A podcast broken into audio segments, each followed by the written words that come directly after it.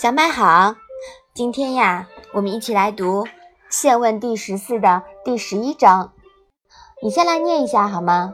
子曰：“孟公绰为赵，未老则忧，不可以为滕薛大夫。”妈妈，孟公绰是谁呀？孟公绰呀，是呃是鲁国的大夫，属于孟孙氏家族。老是什么意思呢？这里呀是指古代大夫的家臣。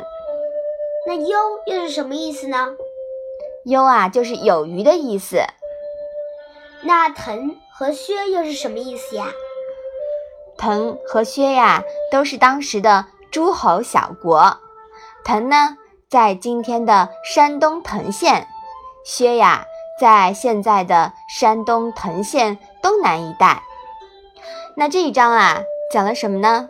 孔子说，孟公绰做晋国赵氏、魏氏的家臣是财力有余的，但不能做滕、薛这样小国的大夫。嗯，这章告诉我们呀，无论是国家还是公司，用人呢都要就着才能来，这是另外一种的顺势而为。大才不可小用。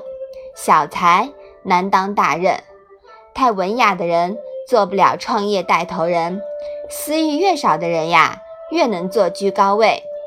人不怕犯错，最怕错位。强扭的瓜不但不甜，还会惹灾殃。好，我们把这一章啊再来读一下。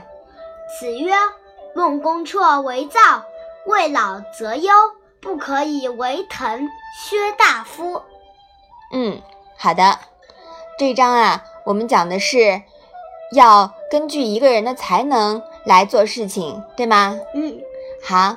那我们今天的《论语》小问问呀，就到这里吧。谢谢妈妈。